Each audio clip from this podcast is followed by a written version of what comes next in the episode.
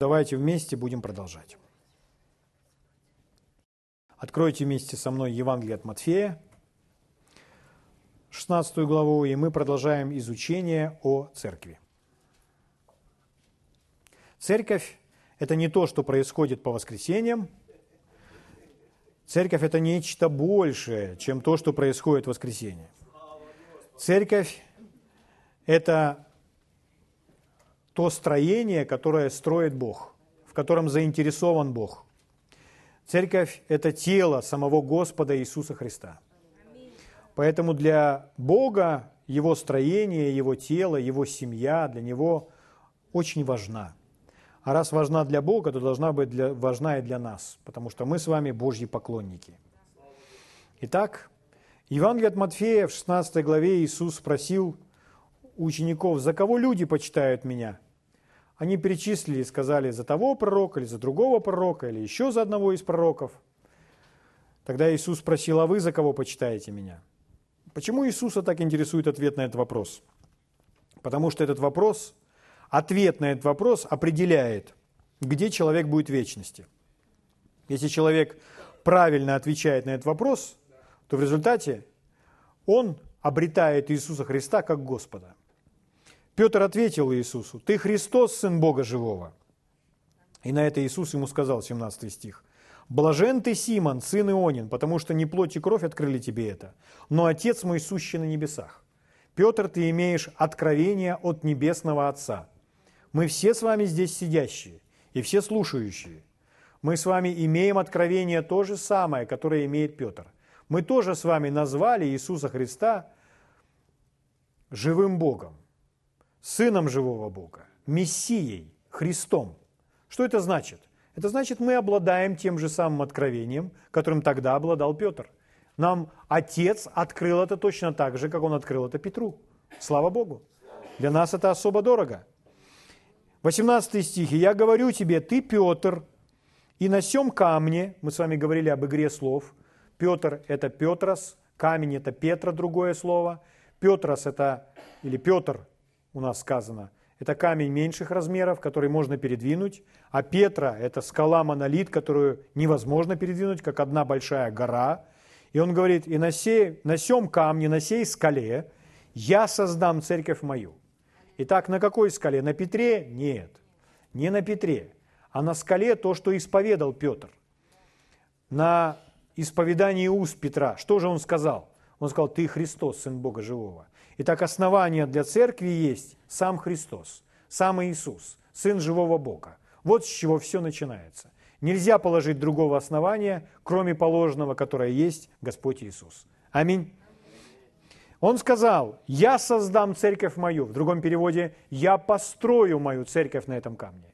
Я построю мою церковь. И дальше Иисус говорит, врата ада не одолеют ее.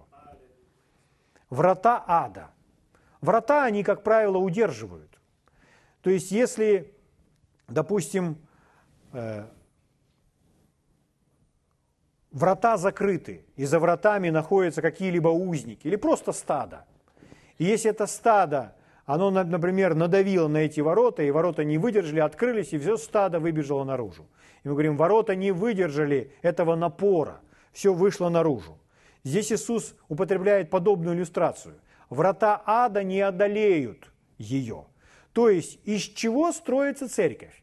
Церковь строится из живых камней. Библия говорит, мы как живые камни устрояемся в жилище Божье Духом. Мы с вами есть строительный материал для церкви. Мы этот строительный материал. Откуда он берет этот строительный материал? Врата ада не могут удержать от него строительный материал. Когда мы рождаемся свыше, мы становимся частью церкви. Мы полагаемся в то место Господом Иисусом, которое необходимо. Поэтому всех нас с вами врата ада уже не удержали. То есть мы вышли из царства тьмы и вошли в царство света. Правда? Слава Богу! Поэтому это радостная новость. Иисус строит такую церковь, которую врата ада удержать не могут. Дьявол может кого-то одолеть или кого-то поглотить только используя невежество, незнание этого человека. Если человек не знает о своих правах, не знает о своих привилегиях, не знает о власти, данной ему в Господе. Поэтому в книге пророка Осии написано «Гибнет народ мой из-за недостатка ведения». из-за недостатка духовного знания. Если человек не знает, если человек не знает или забыл просто, просто позабыл, что он оставил в осеннем пальто 50 гривен. Оставил в осеннем пальто 50 гривен и не знает об этом, не помнит. И наступил момент, когда ему нужно срочно купить хлеб. А у него в шкафу пальто, и в этом пальто 50 гривен. Но сейчас лето, а пальто-то осеннее или весеннее или зимнее. Но когда наступает тот сезон, он одевает опять это пальто, запихивает руку в карман, а там 50 гривен. Были ли эти 50 гривен у него все эти дни, во весь период, когда он нуждался? Были, но он просто не знал об их существовании, но они у него были. Так очень часто из-за неведения, из-за незнания люди страдают. Но Иисус сказал, я построю мою церковь, и врата ада не одолеют, не удержат врата ада никаких узников. Так Иисус строит свою церковь. Слава Богу! Это радостная новость. Мы с вами изучали это слово «церковь», «экклезия», и мы с вами сказали, одно из значений этого слова – это собрание, собранные воедино, собранные вместе, или тех, которых позвали, позвали быть вместе, созванные вместе. Это как кто-то созывает весь город на площадь городскую. И все выходят из своих домов, оставляют свои дома и собираются на этой площади. Вот это собрание. Вот это то, что означает слово «экклезия». Поэтому одно из значений – это призванные быть вместе. Призванные воедино. Призванные быть вместе. Созванные вместе. То, что мы с вами пришли на это собрание, это хороший образ того, что есть церковь. Мы по зову пришли, собрались вместе и слушаем Божье Слово. Церковь это и есть. Если мы не собраны вместе, то нет и церкви. То есть церковь – это собранные вместе, собранные воедино. Аминь. Слава Богу. Итак, это то, что есть церковь. Мы говорили с вами, что церковь есть тело. Мы говорили с вами, что церковь есть невеста. Угу. Поэтому, когда мы смотрим на принципы брака, те же самые принципы верны и для церкви. Глядя на, на взаимоотношения церкви и Иисуса, который есть наш жених или наш муж, то это образ того, каким должен быть брак и какие правила или законы должны быть в браке, чтобы брак был успешен. Э, мы с вами также говорили, что церковь есть дом или храм, строение, которое созидает Бог, а мы все эти живые камни. Из живых камней, камень за камушком, он полагает каждый камушек на свое место. И в один из дней он положит самый последний камушек. Когда последний камушек будет положен, придет полное завершение, работа придет к полному завершению. То есть все закончено. И тогда весь дом наполнится особой Божьей славой. Это будет очень славное время. Иисус на примере многих притч описал тот день. Это будет славное время, во время, когда мы будем с вами пировать и праздновать. Этот день придет, этот день настанет. Слава Богу. И боли уже никакой не будет там написано. Ни печали никакой не будет там. И он закончит свое строение. Церковь в Божьем плане – это правительство Царства Божьего. Есть Царство Божье, и в Царстве Божьем есть правительство. Те, которые названы царями. Иисус назван царем над царями. Кто эти цари? Это мы с вами, а Он есть царь над царями. Он назван Господь над господствующими. Кто эти господствующие? Мы с вами. Библия называет нас с вами царями и священниками Бога Живого. То есть Он предназначил нам с вами царствовать в жизни посредством Иисуса Христа. Он наделил нас с вами властью. Поэтому мы с вами правительство Царства Божьего. Правительству нужно научиться правительствовать. Чем мы с вами и занимаемся. Слава Богу. Итак, я буду продолжать. Откройте вместе со мной послание к Ефесянам, 4 глава. И мы посмотрим на некоторые важные истины. Послание к Ефесянам, 4 глава. С первого стиха читаю вам.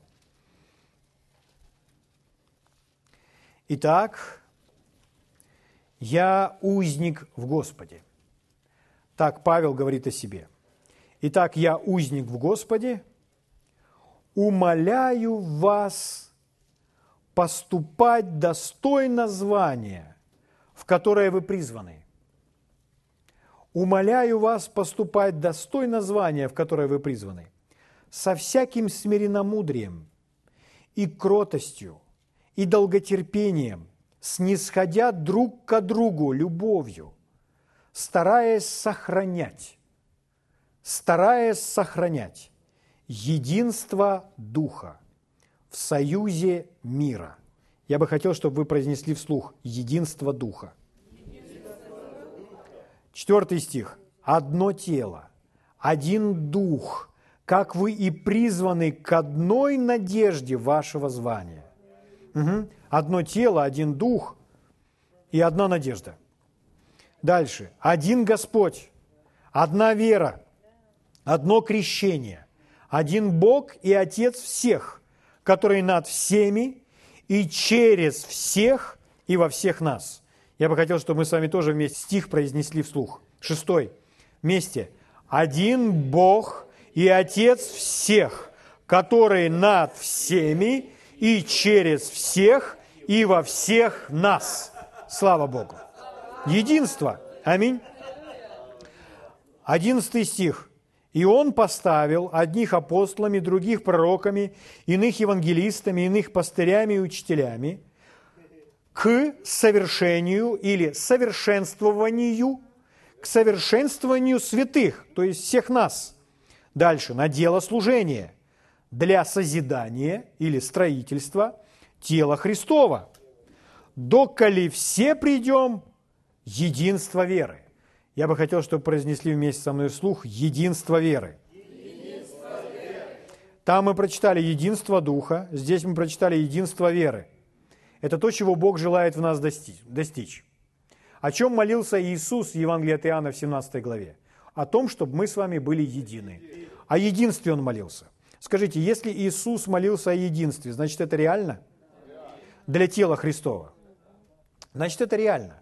Итак, доколе все придем в единство веры, в познание Сына Божьего, в мужа совершенного и в меру полного возраста Христова. Угу. Итак, все это, э, все эти дары служения поставлены на дело служения, чтобы мы с вами росли, возрастали и достигли этого единства.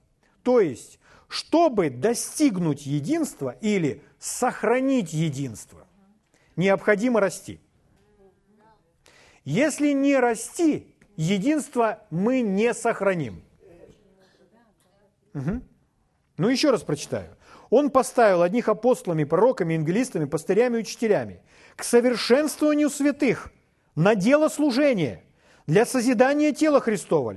Доколе все придем в единство веры. До тех пор, пока не придем все в единство веры. Аминь. Аминь. Дело в том, что вообще это проблема, друзья мои что, ну, с единством. Вы знаете о количествах конфессий, о количестве деноминаций, о взаимоотношениях в церкви, что как сложно сохранить единство, как сложно долгое время быть вместе. Но так не должно быть, Бог так не запланировал. Если бы все росли, то были бы все едины. Если бы все научились ходить в любви, если бы все исполняли то, что знают, они должны исполнять, Представляете, если бы сегодня, допустим, только люди в нашем городе, которые уверовали в Иисуса Христа, откликнулись на Божий призыв к единству и собрались бы все вместе, все как один, кто верит в Иисуса Христа. И сказали, я для, каждый бы сказал, я для Господа готов сделать все, что угодно. И просто собрались бы вместе для того, чтобы его прославить. Только в одном этом городе, я уже не говорю о других городах – если бы по всей стране собрались люди в единстве, не, не обращая внимания на конфессии, деноминации и так далее. Я верю в Иисуса Христа, и я иду Его прославить. Ну, на это же основание. Аминь. То мы бы увидели с вами сильную, могущественную церковь. Этот, э, глядя на этот весь коллектив, на всю эту огромную группу людей, это бы привело дьявола в ужас – Такая бы церковь имела уже сегодня могущественное влияние здесь на земле. Только тем, что они собрались вместе. Каждый, кто бы баллотировался, уже приходил бы к ним и сказал, проголосуйте за меня. А его бы сразу спросили, а в каком служении ты находишься? Ни в каком еще не был, то иди на детское. Аминь. Ну так ведь? Если бы все верующие собрались вместе и действовали как один человек, это было бы просто удивительно. Это была бы великая сила. И в один из дней вы это увидите. Вы все равно это увидите. Вы все равно это увидите. Потому что об этом молился Иисус. Это божественная мечта. Вы можете сказать, так, кто говорит об этом и кто в это верит, кто об этом мечтает, это странный мечтатель. Подождите. Об этом молился Иисус. Иисус молился с верой. Если мы сами не верим в то, что это возможно, давайте, по крайней мере, верить в веру Иисуса, что это возможно. Правда? Слава Богу. Вот чего боится дьявол. Дьявол боится, чтобы церковь сохранила свое единство, чтобы церковь сохранила свое единение. Поэтому он делает все, что возможно. Все, что только может придумать. Только чтобы не было единения. Но тот, кто растет, тот становится мудрее. Аминь. Слава Богу. И Божья мечта обязательно осуществится. Поймите, это не единство, это не такое единство, что люди едины во всех своих идеях, во всех своих доктринах, во всех своих, то, как они смотрят на разные вещи. Нет. Это единство духа и единство веры, как мы с вами прочитали. Не единство в каждой идее, которая придет в голову. Нет. Это единство духа и единство веры. Это то, что удерживает нас с вами вместе. Это основание. Если мы сейчас с вами начнем разговаривать друг с другом, мы найдем много, в чем мы с вами можем иметь разногласия. Но у нас достаточно любви принимать друг друга и позволить каждому принимать самостоятельные решения, правда? В той или иной сфере, как человеку жить и что делать. Но в общих ключевых фундаментальных вопросах мы с вами едины. Мы все с вами верим в Иисуса Христа, и мы иначе никак себе даже не представляем. Мы знаем, что Господь Иисус строит церковь, что для Него приоритет номер один, поэтому мы с вами все сегодня здесь. Мы все с вами знаем, что нужно молиться. И мы все вместе готовы поднять к Нему руки и говорить «Слава Тебе, наш Царь Великий». Аминь. Мы все знаем, что Он подарил нам победу, Поэтому мы все, невзирая на то, через что кому бы то ни было приходится нам проходить. И даже если слезы текут у нас по щекам, мы сожмем свои кулачки и скажем, Господь, Ты подарил нам эту победу. В этом мы едины. Мы все знаем, что Он пролил свою драгоценную кровь, и поэтому мы можем приходить к Нему все и говорить, Господь, Ты прощаешь меня, очищаешь от всякой неправедности, и поэтому я чист. Правда? В этом мы едины. Благ Господь. Итак, единство, единство, единство, единство. Позвольте вам кое-что показать из Библии. Вам не нужно говорить о единстве просто из каких-либо других книг. Нам нужно, раз Библия говорит о единстве духа, единстве веры, что еще Бог говорит о единстве? Позвольте вам показать, насколько Бог ценит это единство и говорит нам, насколько это единство могущественно. Позвольте я вам покажу из Библии. Откройте вместе со мной книгу Бытия, 11 главу. Бытие, 11 глава. Бытие 11. Это как раз та история, где народ начал строить башню. Они строили и строили башню. Я буду читать вам с пятого стиха. «Сошел Господь посмотреть город и башню, которые строили сыны человеческие». Интересно написано. Интересно вообще такое повествование в Библии. Господь сошел посмотреть, чем они там занимаются. Итак, Господь сошел посмотреть на город и на башню, которые строили сыны человеческие. Смотрите очень внимательно шестой стих. «И сказал Господь». Теперь, кто это говорит? Это сказал Бог. Это сказал наш Бог. Поэтому слова Его для нас наивысший авторитет. То, что Он говорит, мы с вами говорим, это да и аминь. Это вечная истина. Смотрите, что сказал Бог. Смотрите, как Он думает, как Он видит, как Он знает. Вот один народ и один у всех язык. И вот что начали они делать, и не отстанут они от того, что задумали делать. То есть они настолько объединены одной общей целью и идеей, они ее не оставят. Угу. Давайте я вам прочитаю. То есть он говорит о силе единства. Вы заметили, да? Смотрите, как звучат другие переводы, это нам даст большую картину. Вот один из переводов так звучит, шестой стих. «Итак сказал Господь, вот один народ, и у них у всех один язык, и это только начало того, что они делают. И теперь все, что они задумают, они смогут сделать, и ничего не будет невозможного для них. Вы видите? Он говорит о единстве. Богу не угодно то, что здесь делают люди. Вы знаете продолжение этой истории. Но Он говорит, у них все получится, у них все выйдет. Они дойдут до конца. И они придут, возможно, к чему-то совсем нехорошему, но они придут. Почему? Потому что они объединились в одной общей цели, потому что они едины. А когда они соединились в этом единстве, у них великая сила в этом единстве. Они все эти кирпичики носят и все строят. Угу. Итак, почему для этих людей это вдруг стало возможным? Потому что они собрались вместе – и говорят на одном языке. Они друг друга понимают. Они говорят на одном языке, друг друга понимают. Они говорят об одних и тех же вещах. И они собрались вместе. Они не на расстоянии километр за километр друг от друга. Они пришли, собрались вместе и объединились одной общей целью.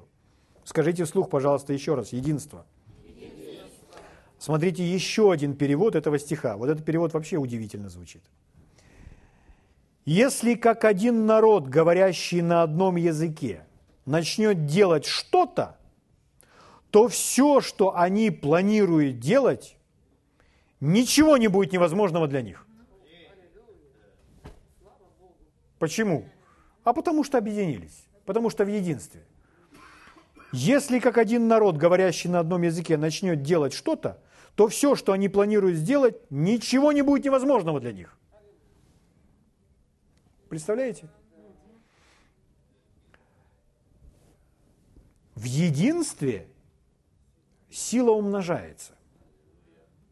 Есть удивительная страна, которая занимает лидирующее место – Соединенные Штаты. Как мы их называем? Соединенные Штаты Америки. Какое первое слово? Соединенные. То есть соединенные, объединенные. Штаты, которые соединились между собой. Если бы это был каждый отдельный штат был отдельной страной, то один штат был не в состоянии сделать то и оказывать такое влияние, которое сегодня оказывают все Соединенные Штаты. Имея ту армию, какую они имеют, имея те достижения, которые имеют, имея тот уровень жизни, который имеют, имея то влияние на весь мир, которое они имеют. Раздробите их на маленькие штаты. Все, все влияние сразу же исчезнет. Но из-за того, что это Соединенные Штаты – из-за единства. Они обладают такой силой. Слава Богу. Слава Богу. Итак, единство. Единство – это одна из самых важных составляющих. Чем является церковь? Чем является церковь? Часть того, чем является церковь, это единство. Единство – это неотъемлемая часть церкви. Нет единства – нет церкви. Потому что церковь – это собранные вместе, собранные воедино. Мы с вами об этом уже говорили. Да, это так. Да, это так. К сожалению, люди не видят ценности единства. Ну, у людей порой узкое мышление, они не видят ценности единства.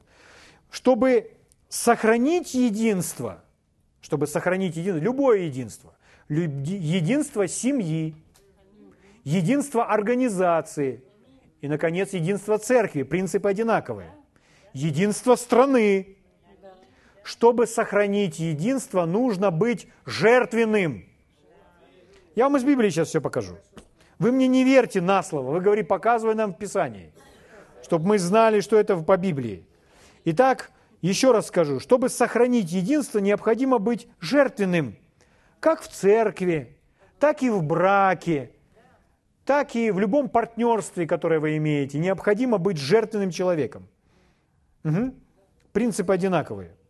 Давайте еще раз вернемся в послание к Ефесянам и прочитаем те стихи, которые мы с вами читали. Четвертая глава, Ефесянам.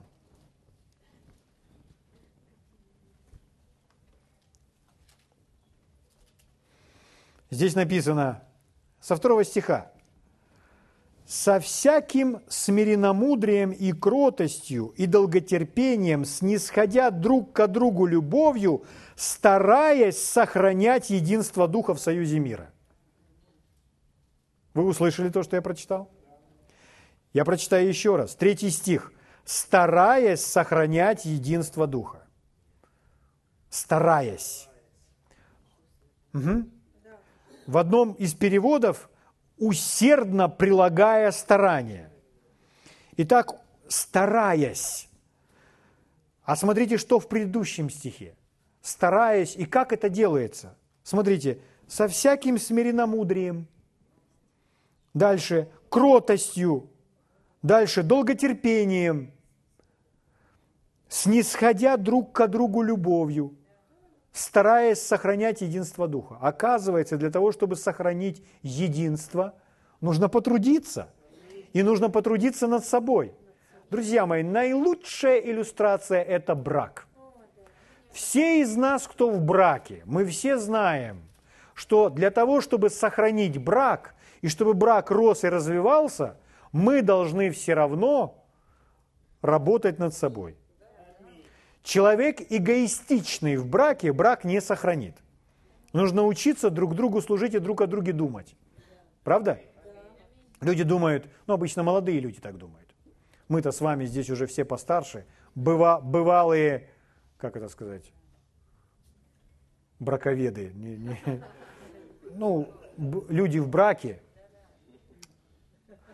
То есть мы, мы-то знаем, что Люди говорят, вот если я найду ту мою единственную или того моего единственного принца на белом коне, то все у меня будет. Нет, нам все равно придется работать над своим характером.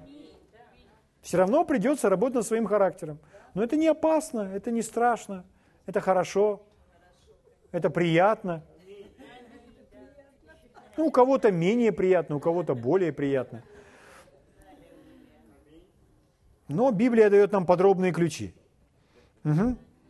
Если же не сохранить единство Духа, если разделение, Библия говорит, дом, разделившийся в себе, что сделает? Не устоит. Это верно также для семьи. Можем сказать, семья, разделившаяся сама в себе, не устоит. Народ для страны, народ, разделившийся в сам себе, не устоит. Мы очень наглядно сегодня наблюдаем это в нашей стране то, что пытается делать дьявол с нашей прекрасной, любимой, нами, горячо любимой Украиной, которую пытаются порвать на части. От кого это? Это от дьявола. Это делает дьявол. Но ему ничего не удастся. Все равно мы с вами будем жить в прекрасной, чудесной, полной мира, солнечной, цветущей, желто-блакитной стране. Слава Богу! Это наша страна, которую мы любим. Благ Господь. Но у дьявола стратегия какая? Начать делить, начать делить, начать разделить. Если их переругать, если их разругать, если пятую колонну в Верховную Раду послать, Но мы с вами что сделаем? А мы с вами разберемся со всем этим. Мы все больше и больше учимся ходить, ходить во власти и молиться по сердцу Отца. Аминь. Поэтому, друзья мои, мир этой стране. Хорошо. Это верно для народа, но это также верно и для церкви. Церковь, разделившаяся сама в себе, не устоит. Вы знаете, сколько из истории правильных, хороших церквей, начатых Богом, я имею в виду поместные церкви, просто прекращали свое существование? Почему? А потому что люди просто не сохранили, не сохранили единство, не сохранили то, что было им дано Богом. Но это не про нас. Почему только три аминь? Это не про нас. Итак, чтобы сохранить единство, требуется определенное усилие, определенный труд, определенное старание. Что мы прочитали, например? Смиренномудрие там выше написано. Что такое смиренномудрие? Это одно из наших, наших э, стараний, трудов, усилий. Мы должны быть смиренномудрены. Что такое смиренномудрие? Ну, очень просто, это не гордость. Не гордость, не надменность. Это не упрямство. Это не эгоизм. А если будет гордость, упрямство, эгоизм, скажите, это смиренномудрие? Тогда разделение будет. Представьте, если два супруга в браке, они упрямы, не желают с друг другом соглашаться. Если они горды. Скажите, эта семья обречена? Обречена. Они должны измениться, чтобы сохранить свою семью. Или что там еще написано? Написано долготерпение. Вы когда-нибудь задумались, друзья мои, о долготерпении? Не написано терпение. Что такое терпение, мы знаем. Терпение – это не стиснуть зубы, нет. Терпение – это внутренняя сила от Бога, которая помогает с радостью перенести трудности. Это сила, это плод Духа. Каждый из плодов Духа – это силы, данные нам Господом. Внутри, вложенные, вмонтированные в наш рожденный свыше Дух. Так вот здесь долготерпение. Написано не терпение, а долготерпение. Это слово долготерпение нужно мне иначе произнести, чтобы вы услышали, о чем оно говорится. Я произнесу сейчас по-другому, чтобы вы поняли.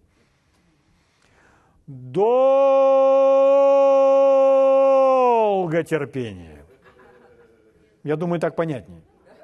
Что это такое? Чтобы сохранить единство, нужно долготерпение. Не один вечер, а долготерпение. Слава Богу! Все эти усилия необходимы, чтобы сохранить единство. Если вы потеряете единство, вы потеряете семью. Если вы потеряете единство, вы потеряете церковь. Семья подразумевает единство, церковь подразумевает единство. Угу. Когда люди сохраняют единство, как люди сохраняют единство? Как им удается сохранить единство? В семье или в церкви? Что они особо умные или особо э, при, привлекательные друг к другу, что им удается сохранить это единство? Что такого особого в этих людях? Как им это удается? Если мы с вами действуем согласно Слова Божьего, то Слово Божье удержит нас вместе. Если человек начнет действовать так, как говорит Божье Слово – то это слово удержит нас с вами вместе. Брат Хейген, когда консультировал одних людей, у которых брак дошел до грани развода и не хотели расстаться, и он им дал задание вместе читать первое послание Коринфянам 13 главу, первые стихи с 4 по 8. Там дано определение любви, определение Духом Святым. Что есть такое божественная любовь? И он им сказал читать это из расширенного перевода Библии, перед тем, как ложиться спать. Они садились, муж с женой, и читали это вслух. Они читали один день, другой день. И когда они читали, это слово их обличало. Они видели, что тот образец, который представлен там в Библии, совершенно не соответствует тому, как они жили до этого. И они поняли, что им нужно подстроиться под тот образец. Что если они будут жить так, как там написано, то у них не будет всех этих проблем. Спустя некоторое время они пришли и сказали, все, наш брак спасен, мы будем вместе – Только из-за того, что они вместе начали читать Слово. И подчинились этому Божьему Слову. Если вы поступаете согласно Слову, Слово Божье сохранит, удержит нас с вами вместе. Итак, как сохранить единство? Как в церкви, в семье? Церковь ведь это семья. Как, как удерживают вместе семью, так удерживают вместе и церковь. В прошлый раз мы с вами читали три слова. Три слова для того, чтобы на этих словах построить весь свой брак и всю свою семью. Написано это в послании Колоссянам, третья глава. Если хотите, откройте со мной. Там написано, жены, повинуйтесь своим мужьям. Первое слово здесь повинуйтесь. 19 стих, мужья, любите своих жен. Второе слово – любите. Мы можем поменять их местами. Произнести вначале «любите», потом «повинуйтесь». Но все слова важны. 20 стих «Дети, будьте послушны». Вот еще третье слово «послушание». Вот три слова. Это «любить», «подчиняться» и «слушаться». Вот эти слова важны. Это библейские, это мы, это мы с вами читаем из Библии. Это не популярно вот так вот выйти на улицу и сказать так жить, любить, подчиняться. Да вас, если сказать подчиняться, вас заплюют где-то. Потому что это совсем не популярные слова. Люди не привыкли так жить. Но это библейские слова, об этом говорит Библия. И чтобы сохранить единство, единство в браке, необходимо, чтобы была любовь, подчинение и послушание. И тогда брак будет сохранен. То же самое и для церкви. Это удержит семью вместе. Это удержит церковь вместе. Угу. Мир не принимает этого. Мир не принимает, он не знает, что такое любовь, называя любовь просто чувствами, хотя любовь это не чувство, а любовь это решение прежде всего, которое меняет любые чувства. Тем более, если говорить о подчинении, это вообще не популярно. Это вообще не слово, которое не ласкает слух сказать, брак и вдруг подчинение, да вы не сохраните брак посредством подчинения. Но Библия об этом говорит. Мир, он имеет эпидемию, своеобразную эпидемию разводов. То есть так много разводов, везде и всюду. Христианский мир вовлечен тоже в эти разводы. Но если воспользоваться этими принципами, ничего этого не будет. Этими словами. Вы вы не возрадовались и не побежали по кругу. Но это Библия, друзья мои. Любить, повиноваться и слушаться. В отношении послушания написано про детей. Вы заметили? Что самое важное, чему родитель должен научить ребенка? У нас есть три слова. Любить, подчиняться, слушаться. Самое важное, родитель должен научить ребенка именно этим вещам любить, подчиняться, слушаться.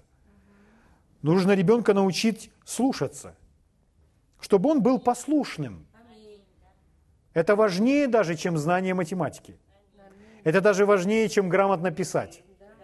Это важнее, чтобы, что бы это ни было, слушаться. Если ребенок послушный, значит он воспитанный. Если ребенок грамотно пишет, хорошо учится в школе и так далее, ходит на ту или иную секцию или еще что-нибудь, но он не послушный, то это не готовая личность к жизни. Его нужно еще учить. Важно, чтобы он был послушным. Каждый из нас должен быть послушным. Послушным кому? Богу в первую очередь. Аминь. Слава Богу. Итак, друзья мои, трудитесь, старайтесь, прилагайте усилия, чтобы сохранить единство. Единство своего брака и, конечно же, единство церкви.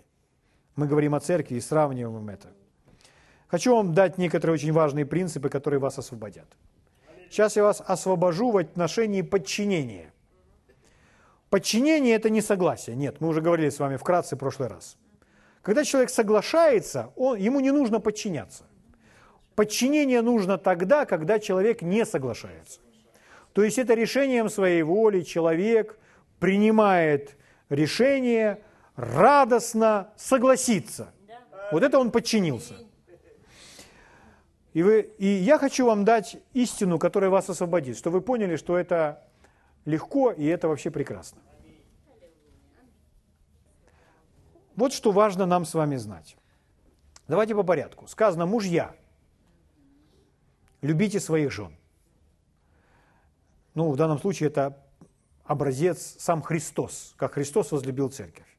То есть мужья – это значит также и отцы, это значит также и пастыря, это значит также и начальники, и президенты, вообще любые лидеры. Это от лидера исходит.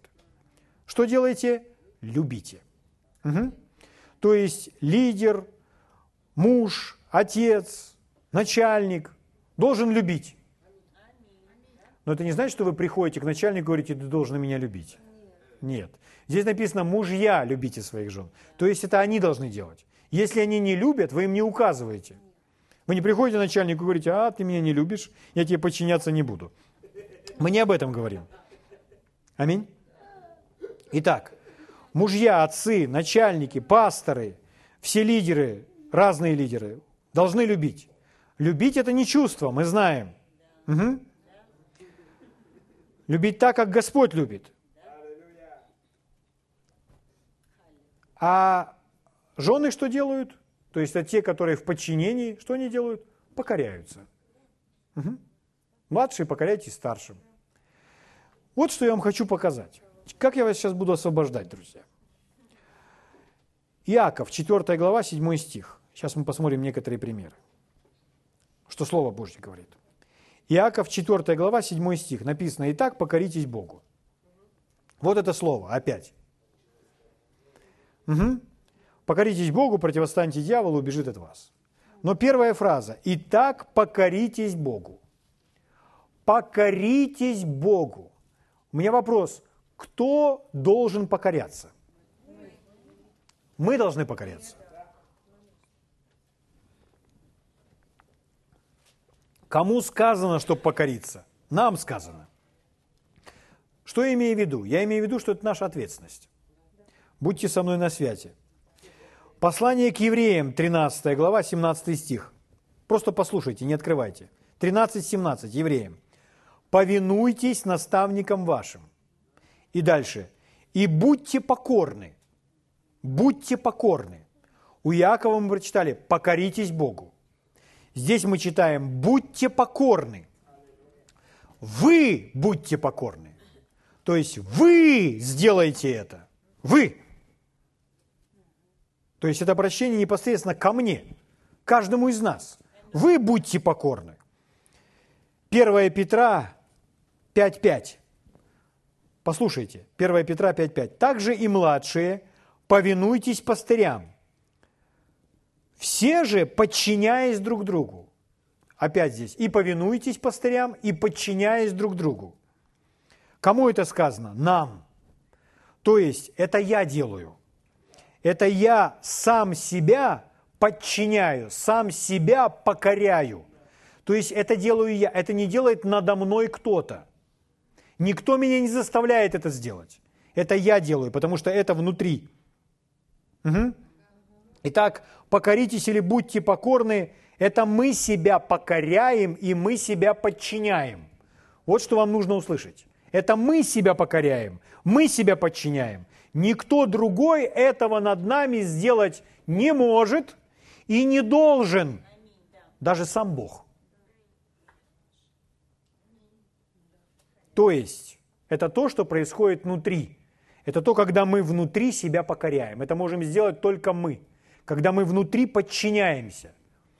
Какой бы сильный нас не взял за шею, не схватил и как бы не заставлял что-либо делать, как бы нас с вами не били и не избивали, если мы с вами нас заставили что-то сделать, это не значит, что мы покорились. Внутри мы можем испытывать все отвращение к тому, кто нас с вами заставляет.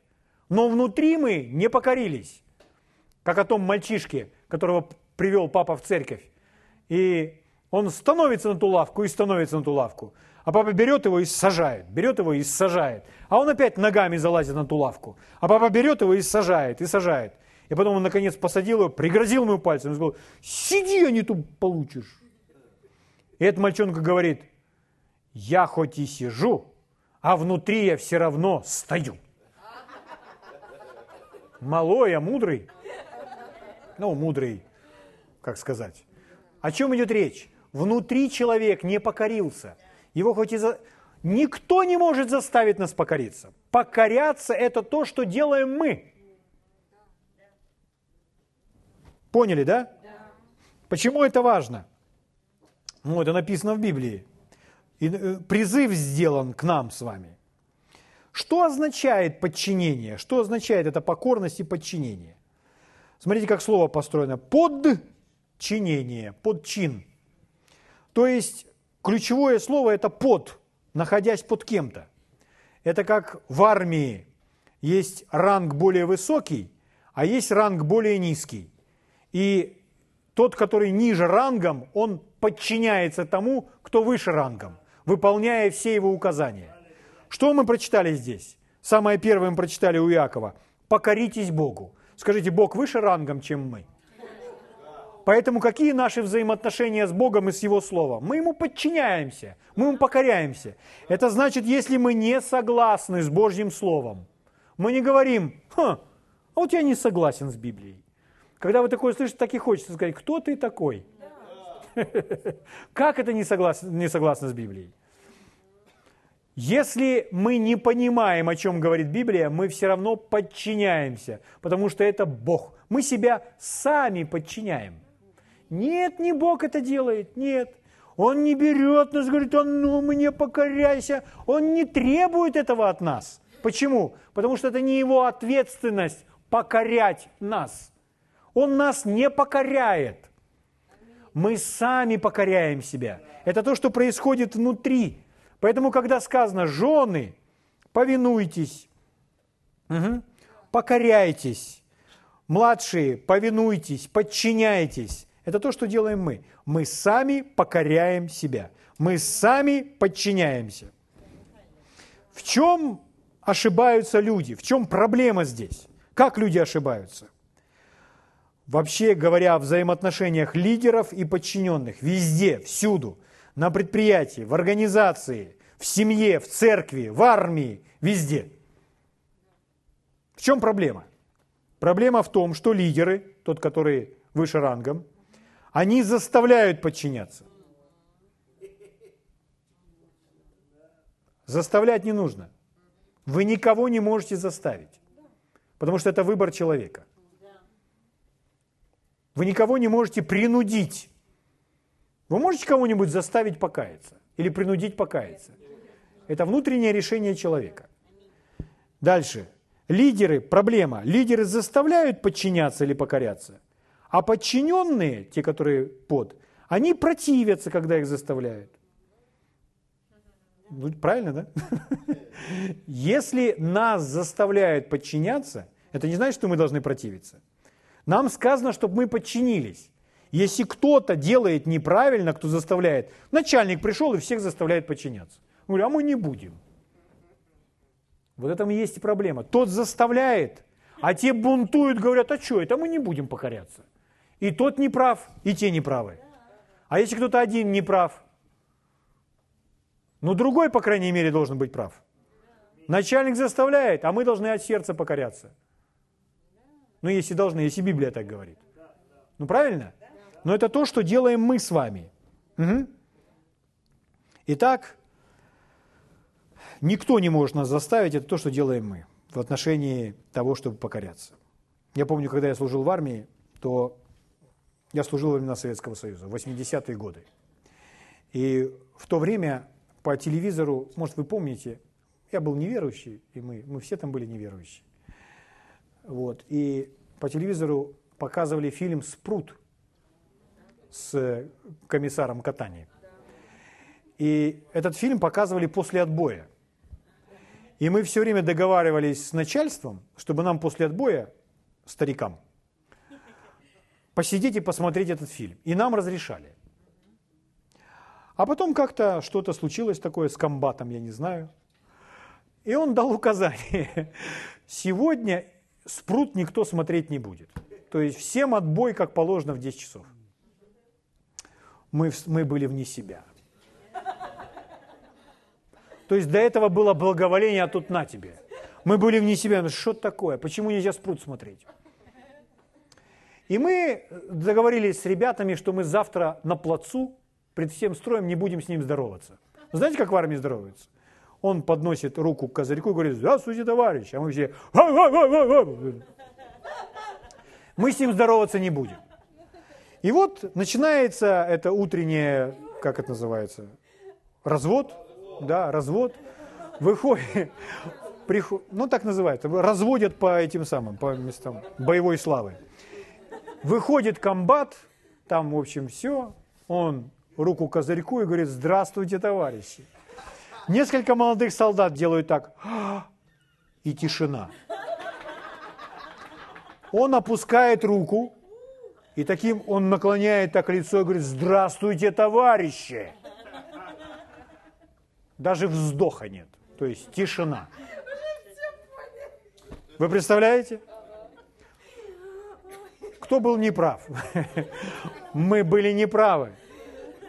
Мы, что это? Это бунт. Что должны делать? Покоря... А представляете, если война?